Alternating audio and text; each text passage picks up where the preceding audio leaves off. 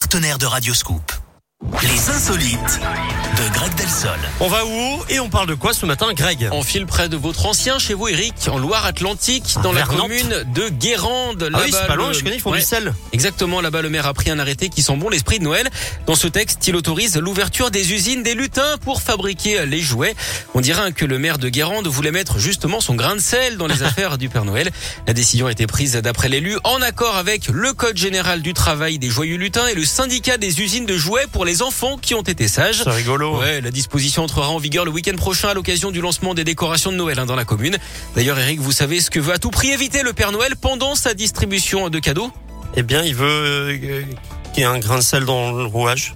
Non, Je sais pas, je sais pas. je sais- je- alors ne dites rien, Eric. Bah oui, c'est vrai. J'aurais Les le faire. embûches de Noël. Des embûches, bah bien sûr. De Noël, évidemment. C'est une évidence. Merci, Greg. On se retrouve dans une heure. À tout à l'heure. À tout à l'heure. Allez, compromis sur Radio Scoop. Dans la Scoop Family, la suite des tubes avec Cœur de Pirate, Justin Timberlake et le duo Grand Corps Malade, Kimber Rose maintenant.